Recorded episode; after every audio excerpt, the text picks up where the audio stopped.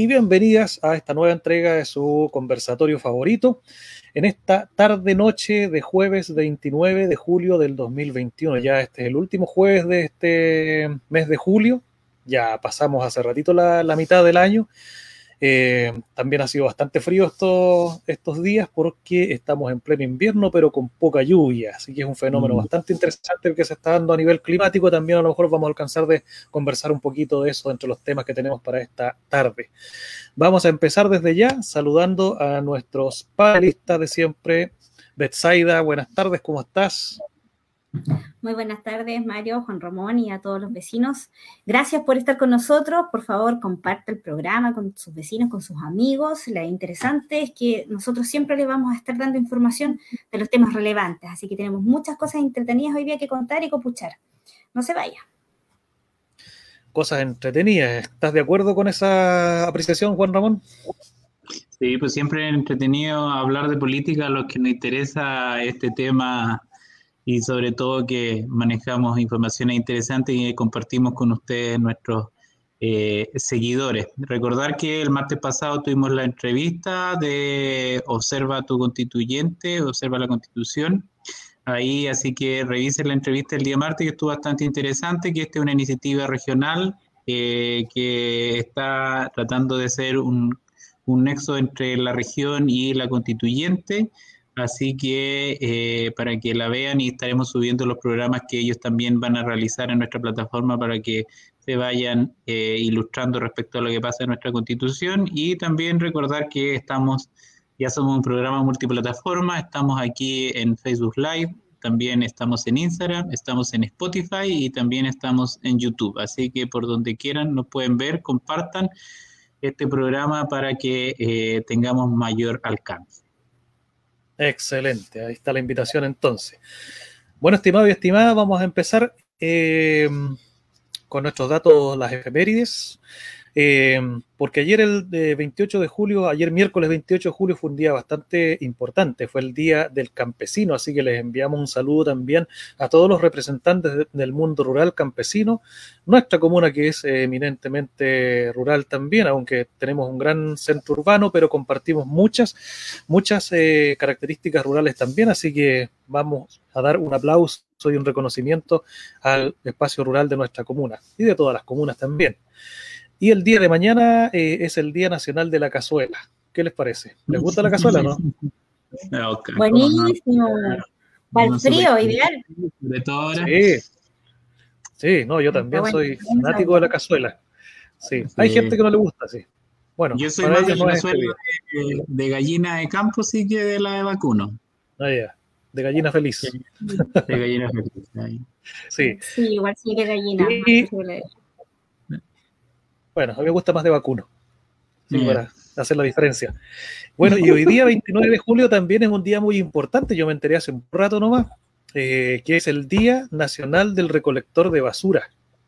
Mira qué ah. interesante, qué importante el reconocimiento. ¿ah?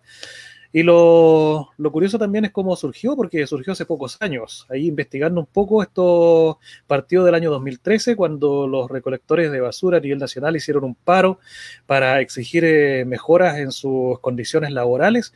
Y al deponer este paro, justamente el día 29 de julio del 2013, se quedó este día instaurado como su día.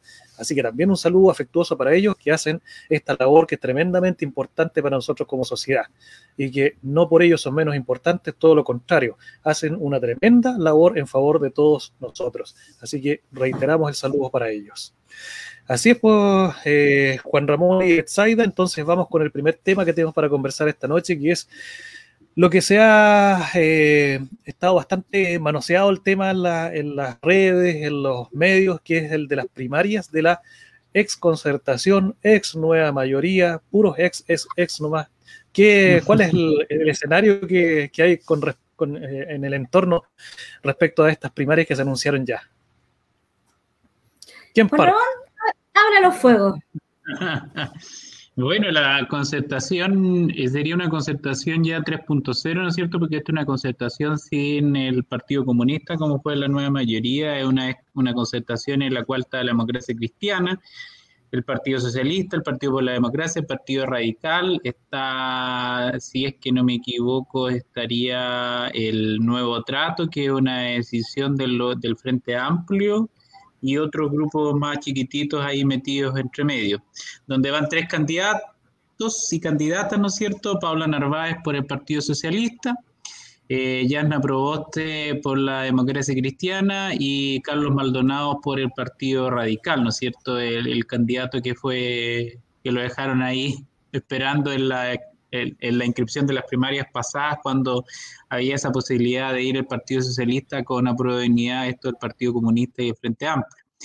Así que, bueno, todo esto nace a partir de toda esta primaria, se arma en menos de una semana cuando se conocen los resultados de las primarias legales, ¿no es cierto?, en la cual dentro de la unidad gana Gabriel Boris por un amplio resultado con más de 20 puntos porcentuales a diferencia de diferencias con Jadwe. Eh, se levanta Yana Proboste eh, como candidata de la democracia cristiana. Recordemos que ella es una candidata que más allá de lo que diga o no, fue una candidata que fue determinada entre cuatro paredes, puesto que la candidata que iba a llevar la democracia cristiana era Jimena Rincón, que fue electa en una primaria interna de la democracia cristiana. Eh, más allá que ahora hace poco le está gustando a todos los candidatos decir que la calle los levanta y que en la calle le dicen, oye, vaya candidata a esto, vaya candidata a esto otro, yo no sé por qué calles andarán pasando que le andan proponiendo esas cosas, eh, pero eh, más o menos así va el asunto. El, Hoy día anticiparse al resultado es complejo. Eh, recordemos que ya no Proboste, más allá que las encuestas la han levantado como una gran candidata, eh, no sabemos cómo va a ser su rendimiento porque las encuestas en el último tiempo, desde el 18 de octubre hasta ahora, y, igual en las elecciones pasadas, no le achuntan a ni una, así que quizás nos llevemos una sorpresa, quizás ahí Carlos Maldonado con su Maldoneta que está ahora como, como campaña ahí en su citroneta que aparece ahí en un video, quizás salga esto, uno nunca sabe. Así que, pero eh, la exconcertación eh, lo que espera más que nada es que salga Yarna Proboste, ¿no es cierto?, como su candidata, que vendría a ocupar este amplio camino del centro. Eh, va a ser complejo ver ese asunto porque es una primaria que no es legal, por lo tanto, y además no va a ser limitada solo a los militantes que están dentro de la concertación, que son 191 mil eh, personas, eh, sino que se va a ampliar a todos y como el CERVEL no es el que va a estar a cargo de estas primarias, sino que van a ser los partidos, eh, no va a haber cómo discriminar quienes están militando en otros partidos, porque la militancia, recordemos que se considera un dato sensible, por lo tanto solo la persona que es militante eh, sabe que es militante y no hay otro, no hay forma de que los terceros sepan que son militantes. Así que en ese sentido, más o menos la apuesta en cuanto a cuánto va a ser la votación y quiénes van a ir a votar está igual difusa.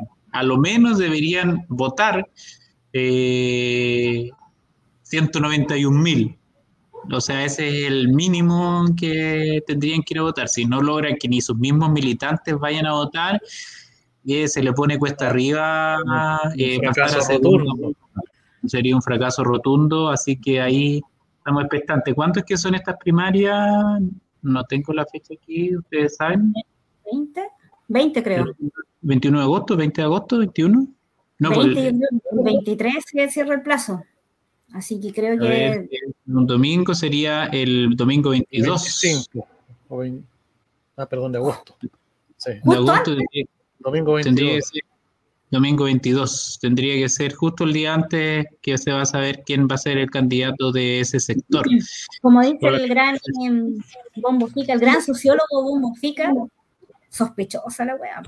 Mm. Porque no hay ningún ente que te garantice de partida como el CERVEL, donde los mismos ciudadanos son los fiscalizadores, al ser vocales y ser eh, parte también del colegio escrutador, nadie te garantiza que esos votos sean efectivamente los votados de partida. Primera mm. cuestión súper turbia, que eh, en, Chile nosotros tenemos que estar muy orgullosos del sistema electoral que tenemos porque es muy transparente cambio esto se vuelve súper difuso porque tengo entendido que van a ser, si no me equivoco, 300 locales. Eh, algo así creo que leí por ahí. No sabemos en qué lugares se van a armar, no está definido, por lo tanto no, probablemente no va a ser igual que en Cervel, o sea, en la primaria donde ven todas las comunas, en todos los lugares de votación existe un local de votación. Eso va a ser restringido. En eh, segundo lugar, eh, no tenemos, no sabemos qué van a ser los vocales designados, seguramente por los mismos partidos. Si es, y eso va a depender también de la buena voluntad de los miembros de cada partido. Ahora, no sé cuántos son efectivamente la suma de esta coalición en cuanto a cantidad de votos, pero por lo menos los que están registrados en el CERVEL como, como totalidad de todos los partidos, de todos los partidos actuales en nuestro país, son 550 mil eh, habitantes. O sea, medio millón. Si, mm. serían 200 mil los que están de la coalición, ya, ya te hace pensar, pucha, 200 mil para elegir un candidato es, re, es O sea, hablando de cantidad de números comparado con lo que sacó Sichel, comparado con lo que sacó Boric, no es nada. O sea, no sé, como bien decías tú, no sé por qué calle, ni cuántos son los habitantes que efectivamente le dicen que participen, porque en las primarias legales no quedó claro que la gente aclamara a otros candidatos. Y es, no sé si tan ancha es el camino del centro, porque yo creo que la mayoría de la gente tampoco está tan segura o, tiene tan, por la misma historia de nuestros partidos eh, políticos, ese centro sea efectivamente centro. Hemos visto eh, situaciones donde los mismos parlamentarios han votado, eh, ya sea en, distintos proyectos que más parece derecha que centro. Entonces, la misma gente no, no, no visualiza que efectivamente sean centro-centro. Así que yo pienso que en realidad son es, como pasar el hacer el paso nomás para no, para no quedar completamente desolados, porque tenemos que recordar que estos partidos no tienen, no tienen grandes representantes en eh, gobernadores, tampoco tienen eh, una gran cantidad de convencionales, la EC tiene uno, el PPE creo que tiene uno, que no ha votado, por lo que leí hace poco, no ha votado como en la mayoría de las votaciones, el tipo no sé qué está haciendo, pero no vota. Entonces, en general, están súper es súper eh, eh, poco, poco eh, ubicados dentro de la palestra política y también convencional. Entonces, si no salen en esta, no salen en nada, no, no tienen ningún incidencia en realidad en la vida política del país mm. actualmente, y que es lo que en el fondo la gente también ha pedido. Así que no es nada nuevo, pero para, para ser honesto, solo están cosechando lo que sembraron, pues, así que probablemente también van a ser re poca la gente que vaya a votar por ellos si es que esto fuera eh, transparente, pero como no lo es, tampoco vamos a ver si es así. Oye, ¿ustedes van a ir a votar? Oye, pero una, pregunta. Mira, eh, en todas estas cosas, claro, estas decisiones políticas, estos acuerdos de partido, siempre hay dos eh, verdades, una que es la oficial y otra que es la real. Mm. Entonces, ¿Qué realmente fue lo que gatilló la decisión de llevar adelante estas primarias? ¿Fue el, tema de recoger un poco la, huella que, fue dejando las primarias anteriores? Con harta participación, donde hubo mística, donde hubo también eh, bastante voluntad de muchos eh, electores de participar. Buena pregunta por Mario. El, o sea, lo que tengo entendido yo por los puros trascendidos de prensa, eh, que es de donde se puede conocer la verdad verdadera, dijera, eh, mm. más que la verdad oficial, es que en realidad lo que se había pensado en un principio por parte de Yasna Proboste era pedirle a Paula Narváez que se baje ofreciéndole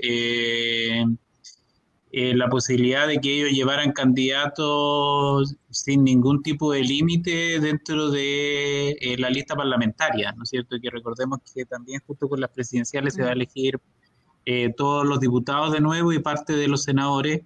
Entonces, por lo visto, esa negociación no prosperó, puesto que Elizaldi está a puño cerrado con el tema de que Paula Narváez vaya sí o sí, porque es la candidata, más allá que no le tengan mucha fe, más allá que el partido tampoco se la ha jugado por Paula Narváez, eh, más allá que Paula Narváez claramente eh, no es una candidata que levante entusiasmo eh, popular ni nada por el estilo, pero es la candidata, así que van a morir con las botas puestas.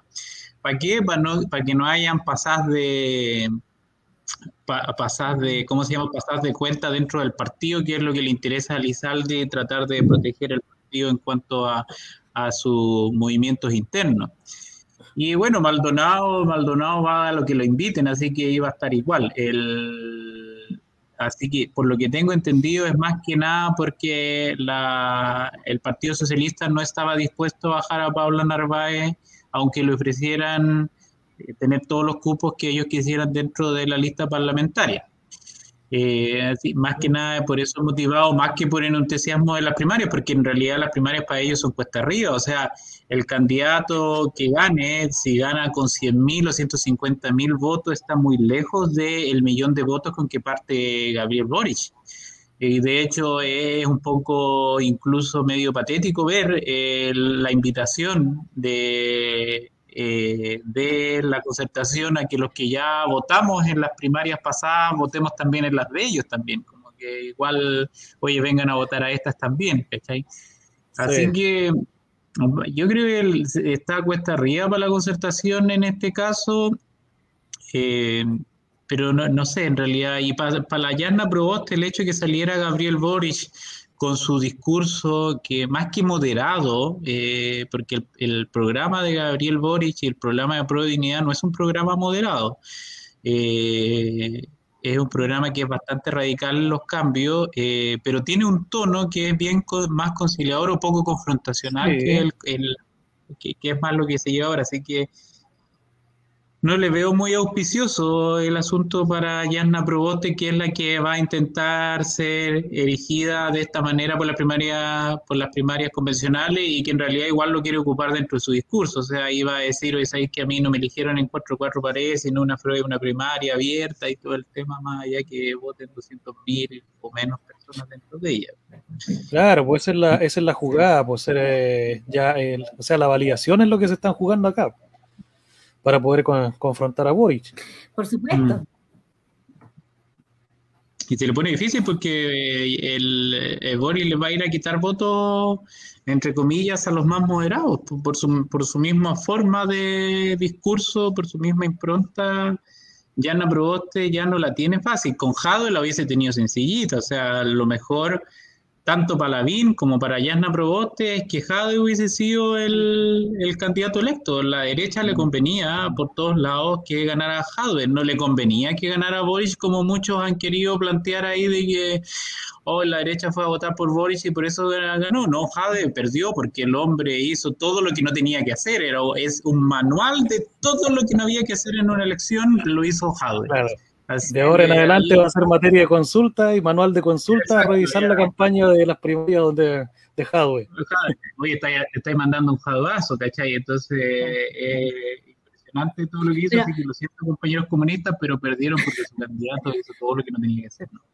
A mí igual, como tú decías, Juan Ramón, me resulta extraña la postura del Partido Socialista, porque efectivamente ellos podrían haberse simplemente, porque aparte ya ellos tuvieron un acercamiento con Boric, igual no es, no es mm. que simplemente hayan estado en campaña eh, de forma paralela, en algún momento ellos acercaron, mostraron que sus programas podrían tener alguna similitud en algunos ámbitos, por lo tanto no eran tan ajenos, pero y, que de repente digan, no, no se baja y no se baja y, y perdemos Ahora, también es cierto que en general este sector del centro ah, tenía muy mala disposición en cuanto a los parlamentarios. Por lo tanto, eh, muy probablemente tampoco es que saque mucho. Si es que eh, justamente estas otras coaliciones como Frente Amplio y Partido Comunista llevan una lista unida en lugar de dividirse, eh, como ha estado, ha estado apareciendo, y por lo tanto tiene alta probabilidad de sacar más parlamentarios que la derecha, o sea, perdón, que el centro.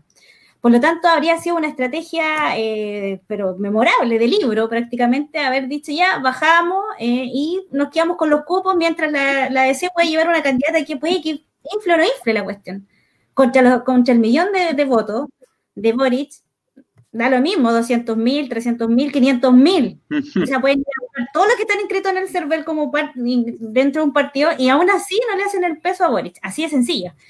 Pero no, nos quedamos con la candidata. Rara la cuestión, pues, rara, así es como, no, testarudo, testarudo, y bueno, Maldonado no tiene nada que perder, pues, pues él está disponible desde siempre. Entonces, claro, él, el desesperado, como dicen, el desesperado de un clavo caliente se agarra. Entonces, el, asunto es salvar lo que queda de bloque, como sea. O sea, como dice Juan Ramón, es morir con, con las botas puestas ahí nomás. Si este barco se hunde, ya nos vamos a hundir todos. Pero ahí está, o se van, se, hunde con la llana como candidata y todos los demás se reparten los cupos, o, se lo lleva todo, como habíamos pensado en algún momento. Se lleva cupos, se lleva bandera, se lleva candidata y se queda con nada. Claro, claro, porque van a ganar. Y, el partido, la, la, democracia cristiana aquí se está jugando, se la está jugando toda, porque si les va mal a la democracia cristiana, esa cuenta se la van a pasar como quieran y van a, ahí la democracia cristiana ya va a quedar relegada al olvido. O sea, no, ya queda completamente sobregirada, ya no, no da para nada más. Mm. Con bueno, pensando que eh, fue rechazado el proyecto de, que los independientes fueran en, pudieran hacer listas en, las parlamentarias, difícilmente yo veo que eso pueda salir, porque a los parlamentarios no les conviene, pero eh, hay mucha gente que está lanzando sus candidaturas y que son muy icónicas. O sea, Fabiola Campillay es un tema tan conocido, bueno, excepto el Rojo Edward, que evidentemente no sabe nada, por algo no, no conocía ni ese caso, pero mucha gente conoce y se involucra con la situación que, vive ella y, puede que tenga muchos patrocinios y también puede que sea muy votada. Entonces, te vais dando cuenta de que se va configurando una lista de partidos, de, parlamentarios en que no se quieren casar tampoco con su propio partido. Probablemente van a ser independientes por, por todos mm. los partidos, por independientes y alguno que otro emblemático. Y, te vas quedando con eh, unos partidos políticos que están estructurados, que están conformados, pero finalmente que no necesariamente van a tener eh, parlamentarios que sigan sus mismas líneas, porque hasta el momento no les va a convenir a, sus mismos, a los mismos eh, parlamentarios que quieran salir casarse con estas ideologías o con estas banderas que están tan crucificadas. Entonces, yo asumo que van a ir muchos independientes, pero que dentro de los partidos, pero es que una vez electo van a ser igual que el PPA, si van a dar vuelta para donde quieran. Entonces, eso que, aunque lo saques, tampoco vas a tener peso. O como hizo el mismo independiente que fue con la democracia cristiana para la convencional constituyente, o sea, el compadre salió y dijo, puta, muchas gracias por el cupo, pero aquí yo me mando solo y se fue justamente...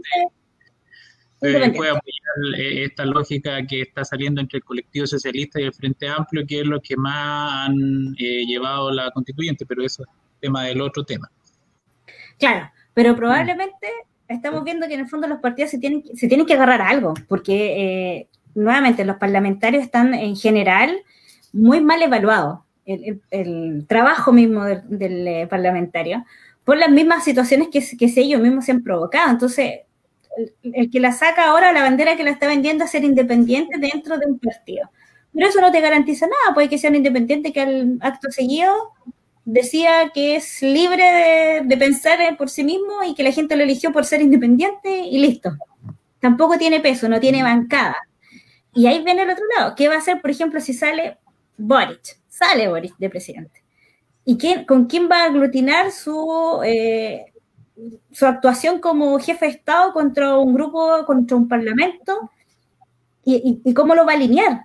los va a alinear porque son independientes, los va a alinear a los, a los mm. pocos que tienen como partido, o simplemente va a tener una majamama de gente que va a tener que alinearlos por ideas, sin tener que decir, ya, hay que esta es la línea y vamos a seguirla. es bastante interesante. Mm. Entonces, en definitiva, ¿qué esperamos para estas elecciones primarias, las segundas que van a haber este año? de entre tantas elecciones que vamos a pasar por el tema de, de, la cantidad de votantes, porque eso sí podemos irlo. Yo creo que más de 200.000 lo van a votar. Yo, yo con unos 100, 100, 120, me caso. maquinaria partidaria, igual tenéis que pensar que son años de circo en ellos, ¿cachai? Entonces van a sacar a todos esos pobres viejos militantes ahí. Es que no van a estar en todo el país, pues esa es la otra cuestión, no es que como que te diga, ya, yo voy a ir a votar a mi local de siempre, ¿y qué tal si en tu pueblo, por ser tan chico, no, no, va, no, va, a ser el, el, local de siempre? No. Puede que no lo hagan. Ir a votar a las primarias de la concertación. No sé, Mario, Mario ¿tú vas a ir a las primarias de la concertación? ¿Cómo? ¿Tú vas a ir a votar a las primarias de la concertación, Mario? No. No, no voy a ir a votar. El compañero Maldonado. Mira, si, si llegan a abrir un trono, ah, voy, a, voy a exigir que mi voto. Ah. No, no. No, porque no es transparente. Mm. Sí, pues que ya, la concentración tiene que morir nomás, pues, y, no hay nada malo, no, no es personal, esto es business nomás. Pues. Claro, no eres tú, somos nosotros. somos nosotros. somos el ahí dejamos, ahí dejamos entonces planteado lo que, lo que podría pasar aquí, haciendo un poco de pronósticos también para lo que va a ser estas primarias que también va a dar que hablar porque lo, que vayan pasando los días, vaya empezando también a, digamos, a, avanzar las campañas, vamos a ir viendo también cómo se va desarrollando este proceso. Si va para bien, va para mal, va para algún lado, va para ningún lado, ahí vamos a estar viendo también qué, qué, pasa. O van a salir colmillos por ahí. Así que ahí vamos a ver. Ya pues, Oye, ¿qué les parece si pasamos al otro tema que tenemos? Betsaida, tú eres la que lleva la, batuta en esto porque vamos a ver el tema, el, resumen de la, de la convención constituyente. ¿Qué ha pasado? Por favor, eh, los vecinos que entiendan que es un resumen sencillo, no, no me dedico a hacer un análisis profundo porque no me alcanza ni el tiempo ni las capacidades.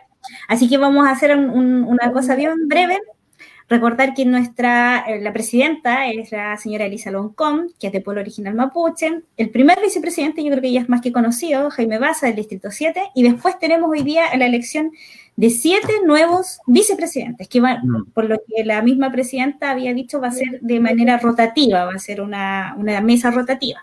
Tenemos a Rodrigo Rojas, el pelado Rojas, que fue el que le peleó la vicepresidencia a Jaime Baza por la parte de la lista del pueblo, del Distrito 13 de Santiago.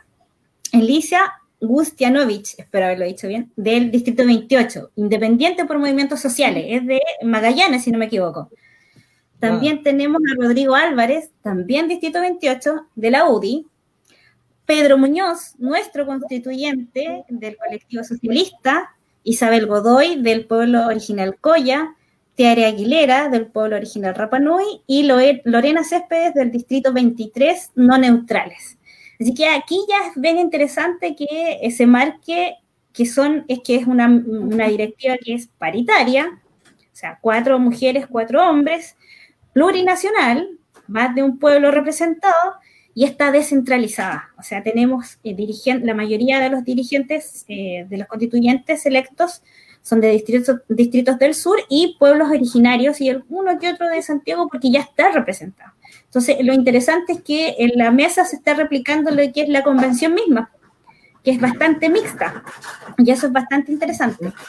Y eh, seguir eh, insistiendo en que están en este momento varias comisiones, pero por ejemplo la comisión de reglamento está funcionando, está recibiendo eh, a distintas instituciones, eh, universidades, centros de pensamiento, que le están dando, le están dando información sobre, por ejemplo, primeros reglamentos que ellos hayan efectuado información de reglamentos de otras constituyentes para que se informen. Y dentro de la Comisión de eh, Participación Popular y Equidad Territorial están nuestros dos eh, constituyentes, Aurora Delgado, de Dignidad, y Felipe Mena, de la UDI.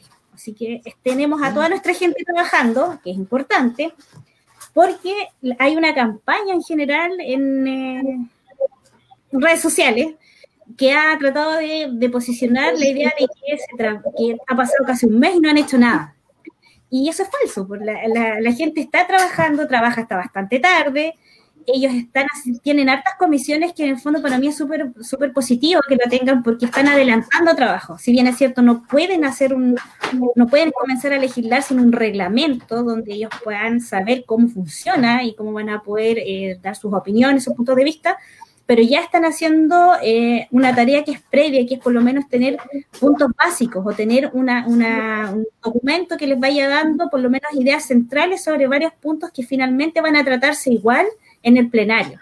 Así que es importante saber que ellos están trabajando, que no tenían ninguna organización, que lo están haciendo todo y que efectivamente tenemos a toda nuestra gente, nuestros constituyentes trabajando y por supuesto eh, van a seguir haciéndolo de la manera que ellos saben que es paritaria, plurinacional y con descentralización. Y eso es bueno para todos.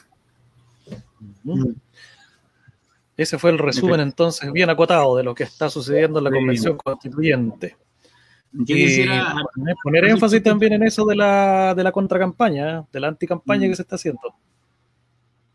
Sí, yo mira, tres, puntos a propósito de eso. Bueno, la, como dice un antiguo dicho, las cosas hay que tomarlas como quien vienen. Eh, la contracampaña contra la convención viene de los sectores más reaccionarios de nuestro país que nunca han querido ningún cambio y que fueron justamente esos mismos sectores los que nos llevaron al estallido social y nos llevaron a, años de estar en un eterno día de la marmota donde simplemente permanecía el status quo y nunca cambiaba absolutamente nada por más que fuéramos a votar eh, cada cuatro años. Entonces hay que tomarla como quien vienen, vienen de dónde, del Mercurio, del sector de empresariado, de la Teres Marinovich, de, de, ¿cómo se llama?, de Marcela Cubillo, así que en realidad mayor seriedad a ese tipo de cuestiones no hay que tomarle. Y segundo, eh, y, en ese mismo sentido, recordemos que esto es histórico en Chile, o sea, nunca había existido una, una constitución que se crea a partir de un proceso democrático como, como, el que está existiendo, por lo tanto no hay un aprendizaje previo, no hay una estructura previo, y también el gobierno, recordemos que no fue capaz ni siquiera de tener instaladas las sillas para funcionar la convención constitucional, se gastó una millonada de plata pagándole a empresas particulares para que lo tuviera y que no lo hicieron, ¿no es cierto? Recordemos que ahora hace poco salió que estaban, habían contratado un catering o no sé cómo le llaman ahora ciúticamente a los, a, los, cafés de 2 millones de pesos en puros cafés contratados por el gobierno por la convención. 2 millones de pesos en café. Diarios. Y eso es y eso fue la misma convención que decidió dejar, eh, ¿cómo se llama?, cortar ese contrato porque es irrisorio gastar de dos millones de pesos en café en una convención y eso fue el gobierno. Entonces recordemos que la convención constitucional lamentablemente, por los sectores más reaccionarios y conservadores de nuestro país, le están haciendo una contracampaña y le están haciendo la vida imposible. Así que en ese sentido, a los que nos interesa las transformaciones en nuestro país, tenemos que estar al pie de cañón a defender nuestra convención constitucional que tanto se ha ganado y no nos dejemos llevar por campañas sucias por personas malintencionadas que lo que menos quieren es cambio en este país. Así que no les prestemos oído y defendámosle a raja tabla porque es lo único que nos queda de esperanza para salir adelante como país y salir airoso. Y yo confío plenamente en la Convención Constitucional. No confío necesariamente en los convencionales uno por uno, sino que confío en el colectivo. muchas veces va en la sumatoria en la sumatoria, en el colectivo, no en las personas en particular que las integran, porque el colectivo sí ha funcionado súper bien, cada vez los convencionales, algunos salen con sus cuestiones y eso es difícil, pero el colectivo ha funcionado bien, han hecho en un par de semanas un funcionamiento que hasta el momento es impecable. Así que, y, y, en ese sentido, así que a defender la baja tabla, a los que nos interesa la, eh, los que nos interesa las transformaciones del país, y ahí vamos a estar nosotros para defender la convención constitucional, porque ha costado tanto mantenerla, ha costado tanto llegar a ella, que no dejaremos que simplemente unas sucias campañas la, la aportillen. En otro sentido, el, el, y justamente eh, la elección de la vicepresidencia, recordemos que tuvo la pelea en si era por votación papal, como se eligieron la presidenta y el vicepresidente, o era por patrocinio, esto, cierta cantidad de firmas y con eso tenía vicepresidencia. Entonces, en ese sentido, eso permitió que la derecha tuviera un vicepresidente, lo que es bueno, eh, estratégicamente hablando, es bueno que la derecha esté en la mesa, porque la mesa en realidad es un tema más operativo, no las decisiones fundamentales no pasan por la mesa, pasan decisiones más que nada administrativas. Y ahí el Partido Comunista, que no sé qué le está pasando, en realidad eh, está quizás muy dolido por la pérdida de Jadwe y echándole la culpa a todo el mundo de que perdió su candidato. Eh, están llorando por la herida y arman la mensa bataola que el Frente Amplio permitió que la derecha llegara a una vicepresidencia. Pero por favor, sí, igual recordemos que son veintitantos, treinta y siete compadres que son de derecha y bueno, que tengan su cupo ahí dentro de la, dentro de la directiva a esta altura es nada, si no nos pongamos a pelear por tonteras, y mejor que esté la derecha dentro de la directiva, porque de alguna otra manera, si tú integras a ese sector de la población, ese sector reaccionario, a, ese, a esa minoría, ¿no es cierto? A esa minoría que no tiene ningún peso, los abraza y le dice, venga, tú no tienes mucho que opinar, pero igual te hacemos parte de este asunto y le da cierta legitimidad la... porque recordemos esta constitución es parte del pueblo, sí. Más que nosotros acá en Futuro no sabemos que la derecha es parte del pueblo, porque el, mayormente... Acá pueblo, yo, creo que te, yo, yo creo que te dirían ciudadanía. Muy ciudadanía, ¿cachai? Ciudadanía, es parte de la ciudadanía, la derecha no nos gusta o no nos gusta, pero es parte de la ciudadanía, son nuestros conciudadanos, son nuestros vecinos, que pueden estar quizás muy equivocados en su idea, pero bueno, así es la democracia, ¿no es cierto? Y hay que integrarlo y hacerlos parte más allá que puedan pensar distinto. Y, y eso yo creo que esas lógicas medias sectarias que fueron justamente las que uno tanto criticó, es las que nos podemos seguir replicando mm. en este nuevo Chile. Y, por último, eh, me ha impresionado la capacidad de política del Frente Amplio dentro de la convención con el, con el Partido Socialista. Han sido en realidad, el, como han tenido una actitud... Buenos articuladores. buenos articuladores, así que mis felicitaciones al Partido Socialista y al Frente Amplio que ha logrado sí, y a Pedro Muñoz, que por lo mismo llegó. Y recordemos que Pedro no solo representa nuestra región, sino que también es un representante de la diversidad sexual. Pedro Muñoz, tanto en su calidad de, eh, en su, en, de acuerdo a su orientación sexual, ¿no es cierto? Recordemos que va a ir integrado y ser partícipe de y fundar Valdiversa, que fue una de las primeras organizaciones del sur de Chile en defender los derechos de la diversidad sexual. Así que felicitaciones igual para Pedro en ese sentido. Pues. Sí, yo, esa, cascada de, información que lanzó Juan Ramón, ¿qué opinas tú, Exaido? Bueno, de lo que pueda, de lo que no alcanzó a decir Juan Ramón, pues hay que rescatar algo. No, eh, yo, yo concuerdo en que, y, rescato la, entrevista que hizo Juan Ramón el martes, porque cuando Jorge González, ah. si me equivoco, eh, eh, hablaba de, de los distintos facciones, de eso de que hay tres tercios, de que no lograron un tercio de la derecha. ¿Qué, ¿qué tres tercios? Pueden haber cuatro o cinco. O sea, Chile está de verdad eh, muy diversificado, por lo tanto, eh, creer que una, porque nosotros, porque ellos son una minoría en cuanto a cantidad de, gente que no ganó en, en esta eh, cantidad de, votaciones que existió, no tenga derecho a no estar, también es una opción errada, es una idea errada, porque al final el pueblo lo construimos todo. Y, y, y si son puestos que son administrativos, tampoco es que, como bien dice Juan Ramón, no tienen una tremenda incidencia. Lo importante es que aquí estemos todos, que la convención justamente, la suma de todos ellos, muestra plurinacionalidad, muestra paridad, muestra eh, descentralización, y eso es lo importante, porque eso nos muestra acá, a la región. Por más eh, pueblo eh, que vote por la derecha, igual somos del sur, igual necesitamos que en la constitución exista eh, el tema de la descentralización. La mitad de la población del país somos mujeres, necesitamos que en la constitución exista equidad de género. Hay diversidades sexuales, también necesitamos que. Entonces, todo eso es parte del gran, la gran sumatoria que está teniendo ahora la convención. Y si una persona lo dirige por un periodo X, no le va a hacer tanto daño, ni le va a generar grandes costos, porque la sumatoria incluye todas las cosas que nosotros somos, la diversidad de lo que somos.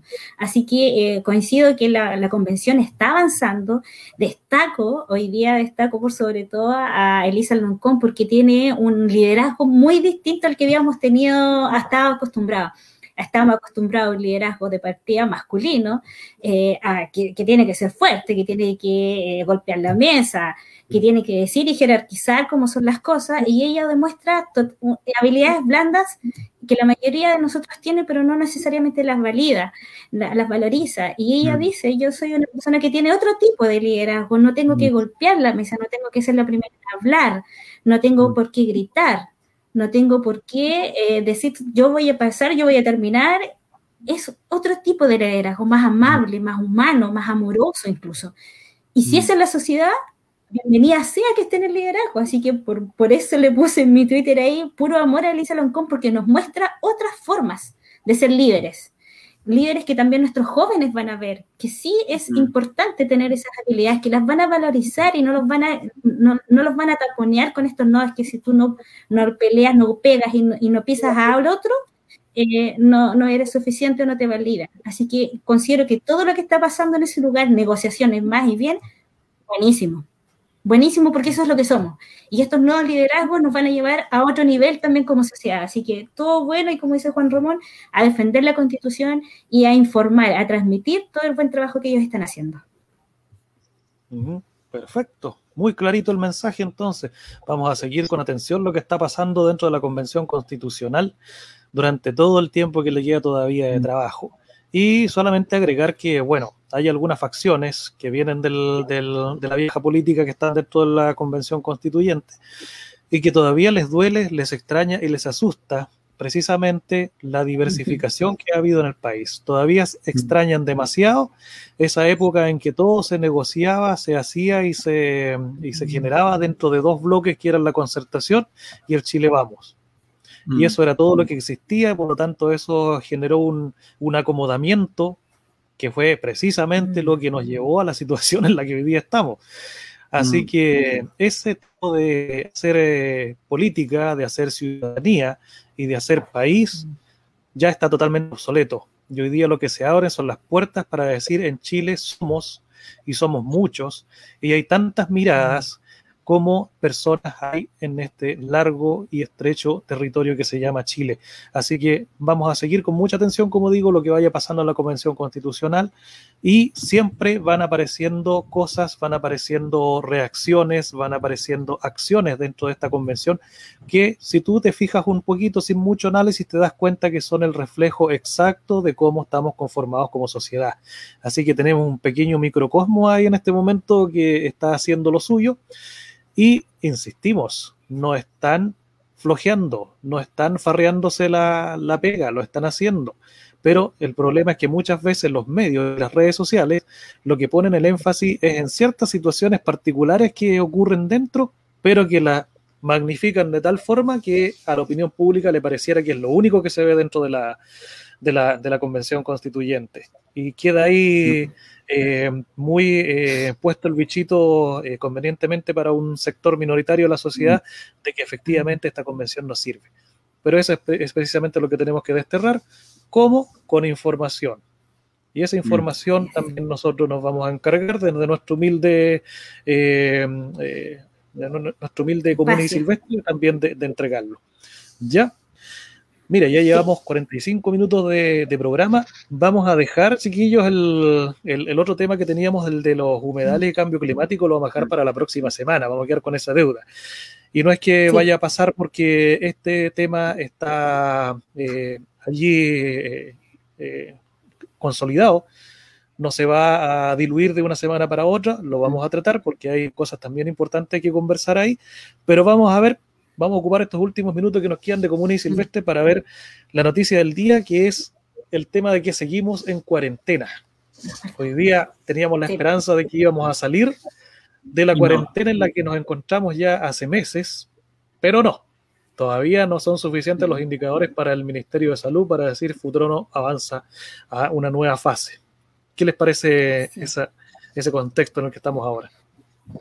Voy a partir yo para que poder tener algún tema que hablar. Eh, para que no nada que hacer, porque vecinos vacúnense. Claro, para poder tener algo que decir. Vacúnense nomás, pues vecinos. Es el, único que les puedo decir, que ya nos, las autoridades sanitarias nos han dicho no se puede lograr eh, el... ¿Cómo se llama esta cosa? Eh, de manada, no se puede lograr.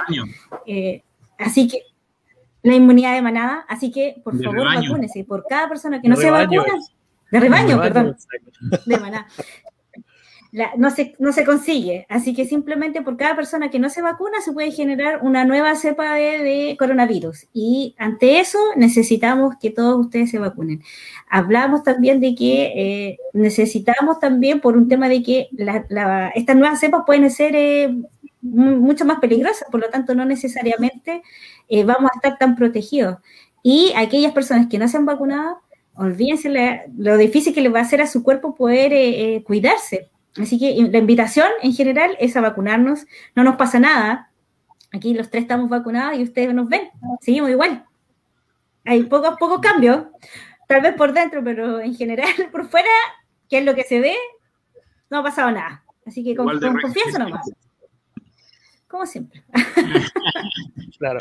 Oye, yo escuchaba la otra vez a un, mira, no me acuerdo en qué programa fue, pero había un médico que decía precisamente eh, con respecto a, este movimiento que hay de antivacunas y todo, y que algunos decían que esta enfermedad no existe, que es una, una pandemia y todo el asunto.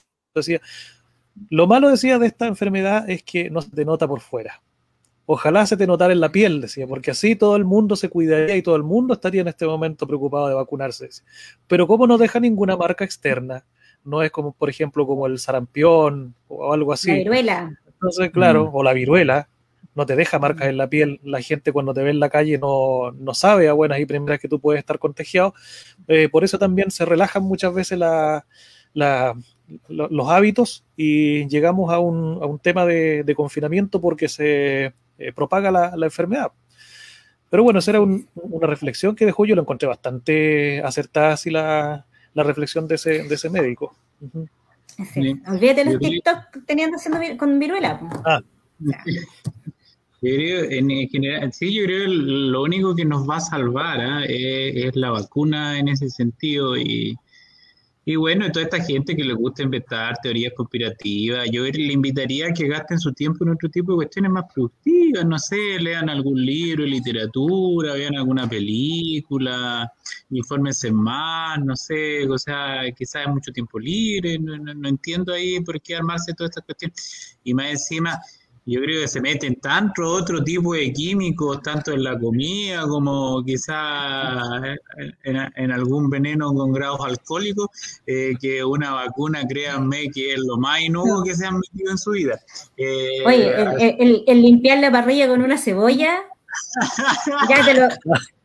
Te comí el pollo ahí, que, ni siquiera el gato puede haber estado langueteando esa cuestión, pero con la cebolla la cenaste. Con la cebolla. Claro. La cebolla, o, cuánto, no sé, exo, tóxico, tóxica que han tenido. Yo creo que la vacuna es lo más suavecito que han tenido en su vida. Así que eh, yo creo que invitar a, vacunarse para justamente salir y salir todos juntos. Esta cuestión, eh, o salimos todos juntos o no sale nadie. Y entonces las personas que son tan individualistas, eh, yo les invitaría a que piensen un poco en el resto de la sociedad y que una vacuna más, una vacuna menos, no les va a hacer más, de hecho les va a salvar la vida derechamente. Y eso más allá del deseo que uno puede hacer, uno eh, lo ha visto en experiencias propias de que gente que no se ha vacunado eh, lamentablemente falleció.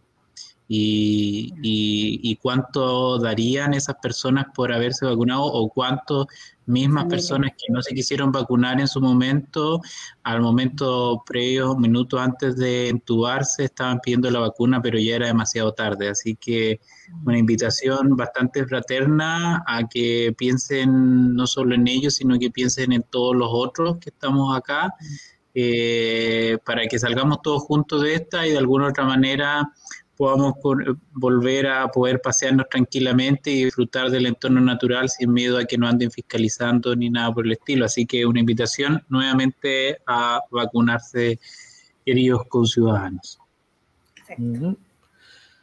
Excelente. ¿Algún otro comentario que quede para el final? ¿Nada más? ya empezamos a eh, saludar, Mario, a, los vecinos que nos saludan a través del chat de las distintas plataformas. Eh, por ah. supuesto, todos son bienvenidos. Sí, yo soy ah, todos bienvenidos, aunque, algunos estén, sean un poco más derechistas, pero buena que estén aquí también. ¿ah? el, espacio está abierto para todos. No, no, le vamos a enviar un saludo a nuestro amigo Gabriel González Marín, que siempre nos está viendo y de hecho lo echábamos de menos. No, es broma, echábamos de menos porque siempre está, siempre está opinando en nuestro chat. Así que bienvenido, es un ciudadano opinante, así que bienvenido. Así que de esa forma ya comenzamos. Claro, nos había dejado abandonado. Qué bueno que volvió. Qué bueno que volvió, volvió al rebaño. Eh, bueno, de esa forma. Volvió recargado. Se vacunó, pues, ¿viste? sí. Oye, para ir cerrando el tema de la, de la cuarentena, Panguipulli, Futrono y Lago Ranco son las únicas tres comunas en la región que están quedando, que estamos quedando en cuarentena.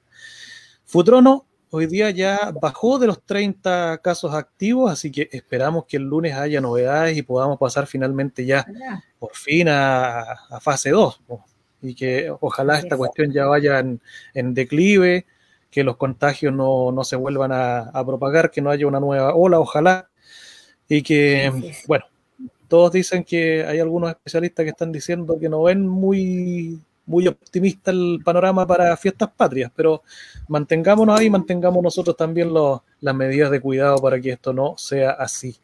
¿ya?